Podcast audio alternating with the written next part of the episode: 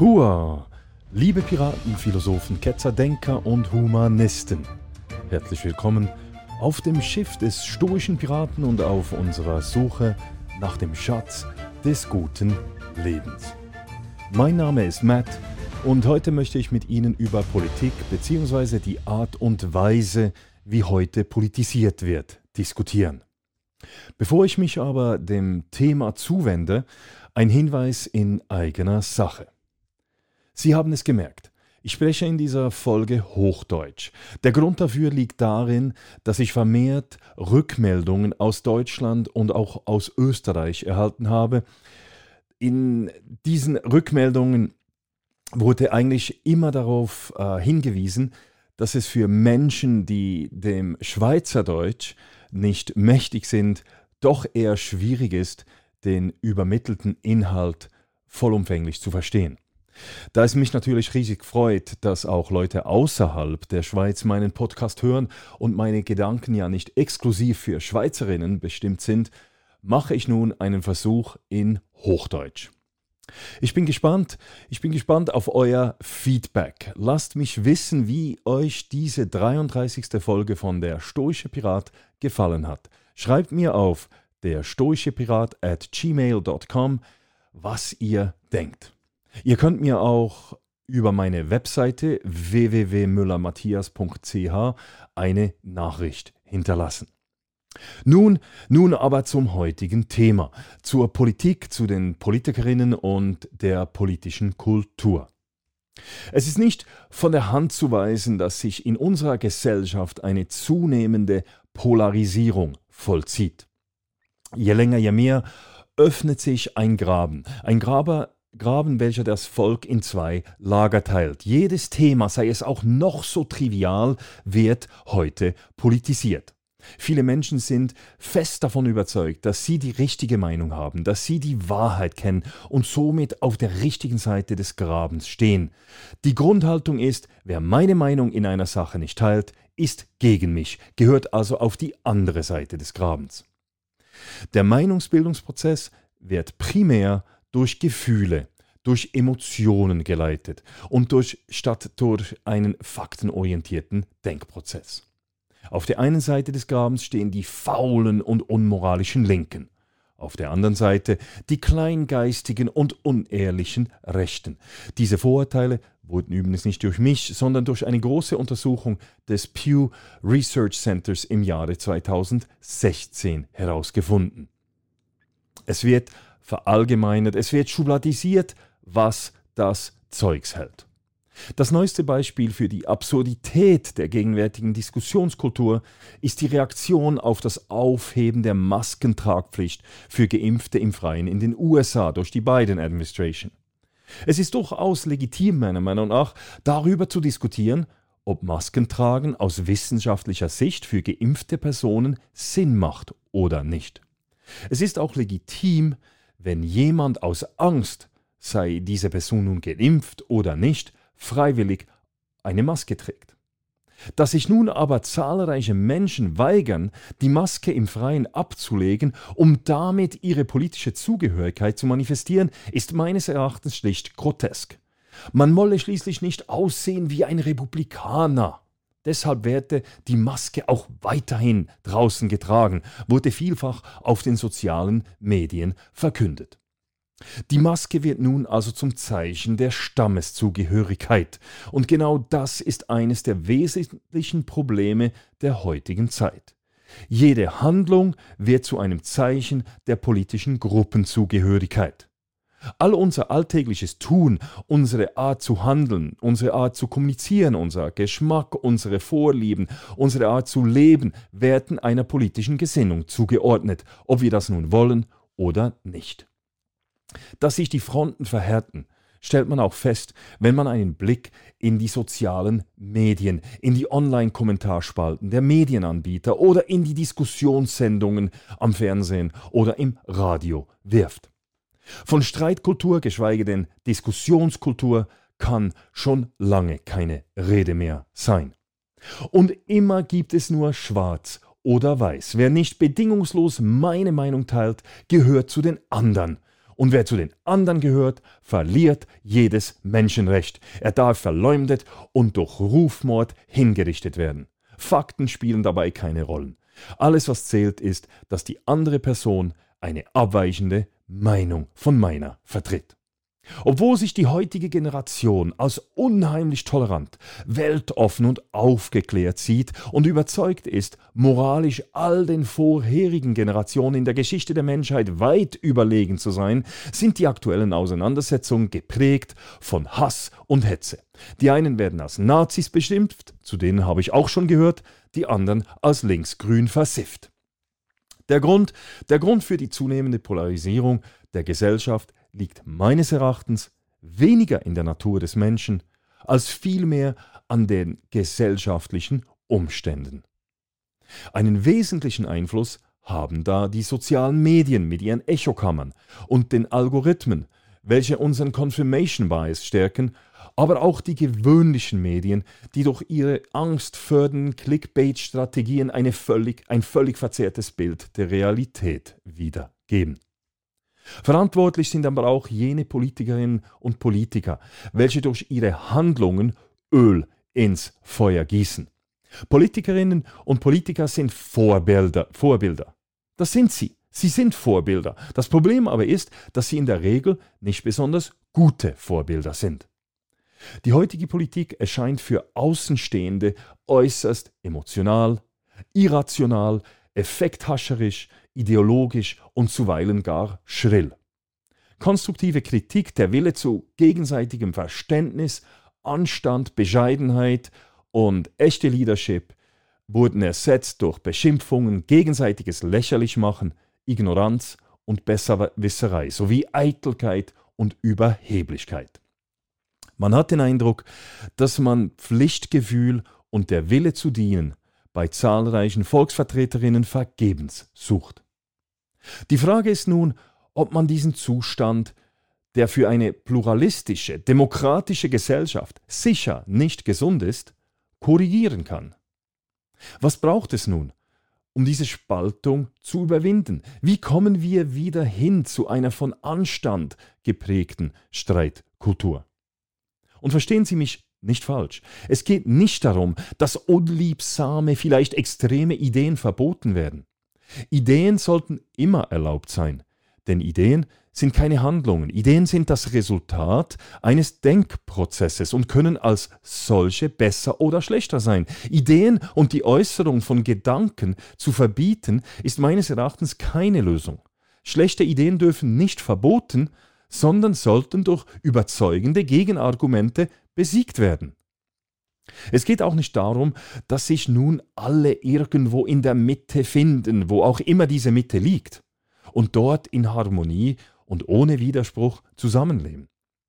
Es geht darum, dass wir eine politische Kultur schaffen, in der alle Ideen und Meinungen Platz haben, in der man den gegenseitigen Willen hat, nach Wahrheit zu streben und im besten Sinne für die Gesellschaft zu handeln. Eine Kultur, in der man bereit ist, für seine Anliegen hart zu kämpfen, gleichzeitig aber auch in der Lage ist, sich als würdevoller Verlierer zu zeigen. Eine Kultur, in der man seine Meinung vehement wie ein Wissender vertritt, gleichzeitig den Andersdenkenden wie ein Lernender zuhört. Eine Kultur, in der einem ein Meinungswechsel nicht als Schwäche, sondern als Entwicklung anerkannt und respektiert wird. Eine politische Kultur, in der das Dienen und nicht die persönliche Anspruchshaltung im Zentrum steht. Und deshalb, was wir dringend benötigen, sind stoische Politikerinnen. Keine Angst, der Stoizismus ist keine politische Ideologie, der Stoizismus ist eigentlich mit fast allen politischen Gesinnungen vereinbar. Außer wohl mit der nationalsozialistischen und der radikal-kommunistisch linken Ideen. Der italienische Philosophieprofessor Massimo Bigliucci vom New York College hat dazu übrigens einen umfassenden Artikel auf seinem Blog How to be a Stoic geschrieben. Für gewisse von ihnen mag diese Forderung nach mehr Stoizismus in der Politik fast wie ein Widerspruch vorkommen. Stoiker, Stoiker sehen die Mäßigung und die Weisheit als Kardinaltugenden, suchen nach innerer Ruhe und das tugendhafte Leben steht im Zentrum. Eigentlich alles Dinge, die nicht zum heutigen politischen Zirkus mit seinen überbordenden Emotionen, den überhasteten Entscheiden, dem Gezänke, der Mediengeilheit und der Besserwisserei passen. Weil die Stoiker die Ruhe schätzten und weil sie die Macht anderer Menschen zur Störung der eigenen Ruhe erkannten, könnten wir nun den Rückschluss ziehen, dass die Stoiker als eine Art Einsiedler gelebt haben und sie uns raten würden, uns zurückzuziehen. Sie taten aber genau das nicht. Im Gegenteil, sie engagierten sich, im vollen Wissen darum, dass dieses Engagement zum Teil Kummer bereiten wird, nervenaufreibend sein wird und eben die eigene innere Ruhe stören kann. Das Vorurteil, dass Stoiker keine Aktivisten sein könnten, ist weit gefehlt. Die Stoiker waren der Meinung, dass der Mensch von Natur aus ein soziales Lebewesen ist und dass wir daher die Pflicht haben, Beziehungen zu anderen Menschen aufzubauen und zu pflegen, trotz der Schwierigkeiten, die das mit sich bringt. Etliche Menschen, welche das Weltgeschehen verändert haben, waren Stoiker oder ließen sich durch die stoische Philosophie leiten, waren beeinflusst durch die Stoiker. Hier einige Beispiele. Der römische Herrscher und damals mächtigste Mann der Welt, der stoische Mark Aurel. Oder natürlich der römische Staatsmann und stoische Philosoph Seneca. Aber auch Cato, Cato der Jüngere, dieser prinzipientreue Widersacher von Caesar und Verteidiger republikanischer Werte. Der Amer die amerikanischen Gründungsväter George Washington und Thomas Jefferson. Oder Toussaint Louverture, Anführer der Sklavenrevolution und Gründer von Haiti, Beatrice Webb, britische Sozialreformerin, Sozialistin und Erfinderin der Tarifverhandlungen aus dem 19. Jahrhundert. Thomas Wentworth Higgins, militanter Gegner der Sklaverei, Theologe, Oberst und Kommandant des ersten rein aus Schwarzen bestehenden Regiments im amerikanischen Bürgerkrieg. Theodore Roosevelt oder Wen Jiabao, der ehemalige chinesische Premierminister, der nach eigenen Angaben Marc Aurels Selbstbetrachtungen über 100 Mal gelesen hat. Oder zuletzt James Mattis, ehemaliger General der US Marines und Verteidigungsminister unter Donald Trump.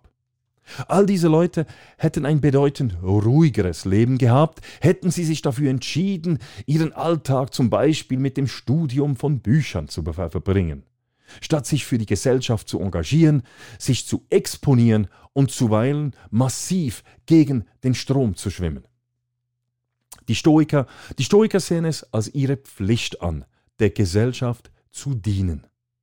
Unsere soziale Pflicht ist es, gemäß Marc Aurel Anteilnahme an der gesamten Menschheit zu empfinden, zusammenzuarbeiten und einander zu helfen.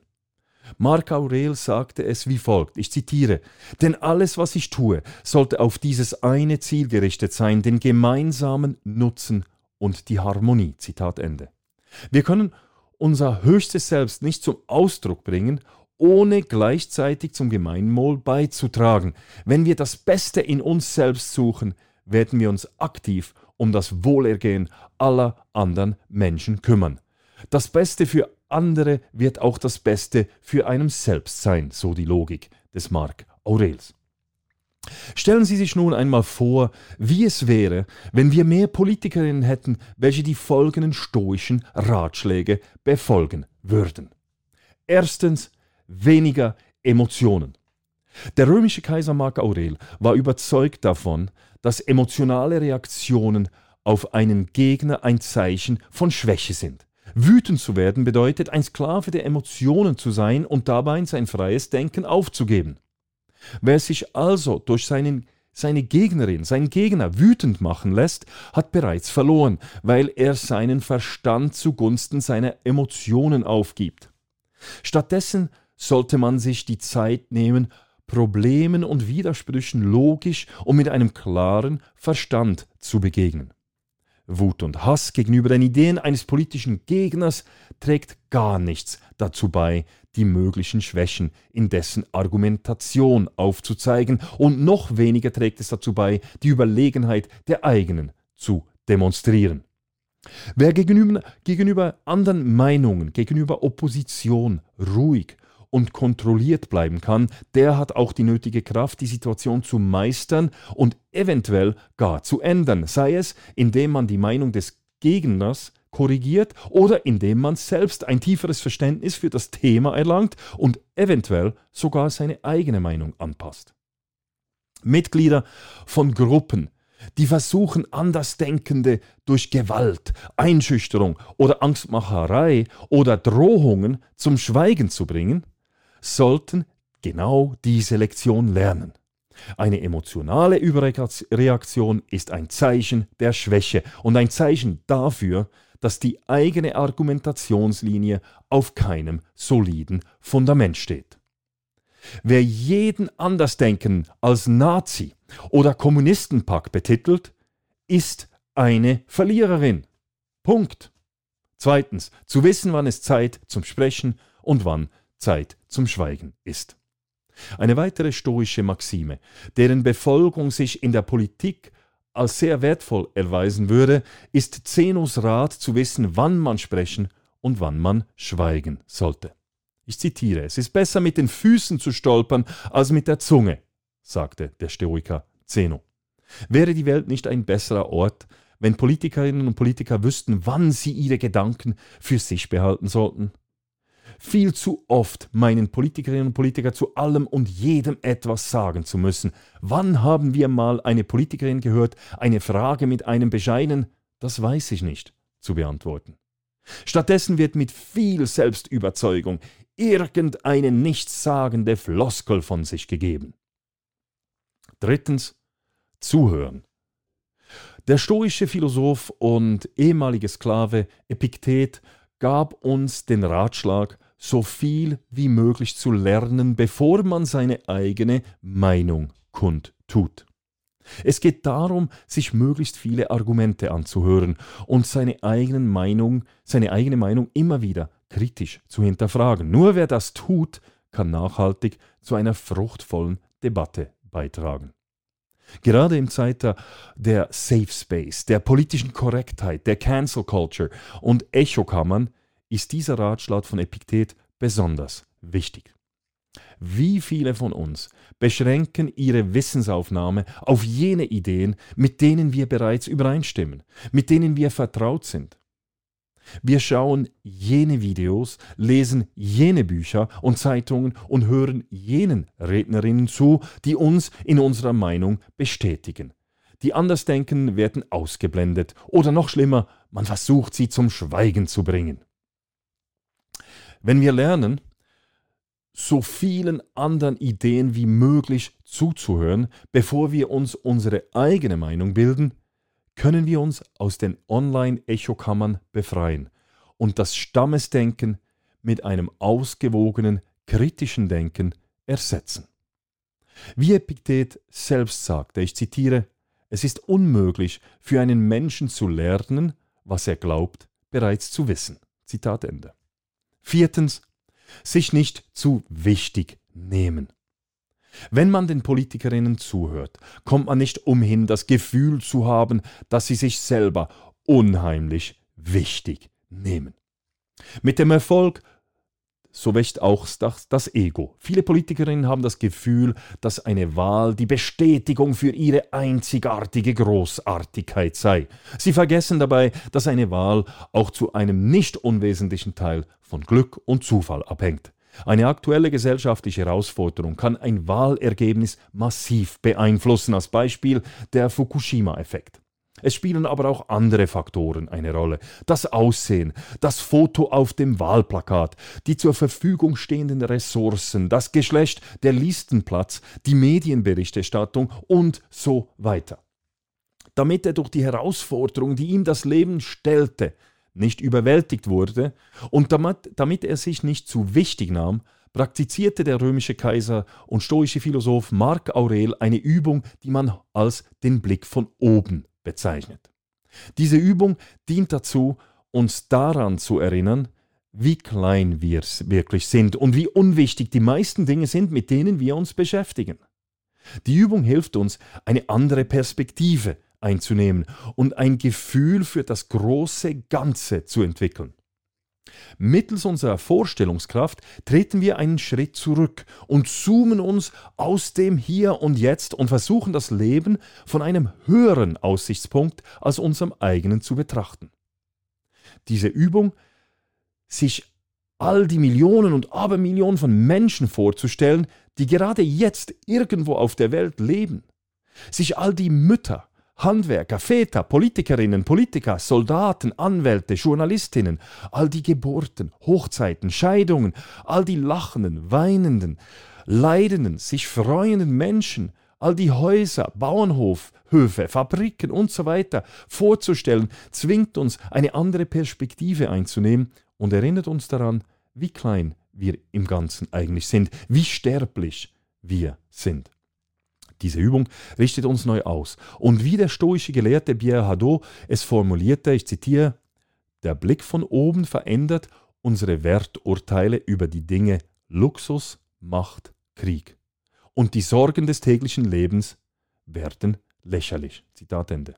Es ist nicht so, dass die Stoiker der Meinung waren, dass wir bedeutungslos sind. Ganz im Gegenteil. Sie glaubten daran, dass jeder Mensch bedeutungs- und würdevoll ist, weil in jedem Menschen auch Göttlichkeit steckt. Es geht den Stoikern darum, das Ganze in das richtige Licht zu rücken. Politikerinnen sind weder in Raum noch Zeit das Zentrum des Universums, auch der amerikanische Präsident nicht. Der berühmte amerikanische Autor und Stoiker Ryan Holiday schreibt der Übung Blick von oben noch einen weiteren positiven Effekt hinzu. Der zweite, ich zitiere, der zweite subtilere Aspekt ist zu erkennen, was die Stoiker Sympatheia nennen oder eine gegenseitige Abhängigkeit mit der gesamten Menschheit. Zitat Ende. Wäre es nicht toll, wenn die Politikerinnen und Politiker erkennen würden, dass sie sich nicht derart wichtig nehmen sollten und dass wir, egal welcher Herkunft, welcher politischen Gesinnung, welcher Bildung, welchen Geschlechts, welchem Alter, welcher Hautfarbe und so weiter, in gegenseitiger Abhängigkeit miteinander stehen und es viel besser wäre, Gräben zuzuschütten, als diese durch selbstherrliches, polarisierendes Getue noch aufzureißen. Also, wenn Sie der stoischen Philosophie angetan sind, dann fangen Sie ernsthaft an, darüber nachzudenken, ob Sie sich nicht politisch engagieren wollen. Der, die Politik unserer Gesellschaft braucht gerade heute Menschen, die sich engagieren, weil sie der Gesellschaft dienen und nicht, weil sie sich verwirklichen wollen. Es braucht rationale Politikerinnen auf allen Ebenen.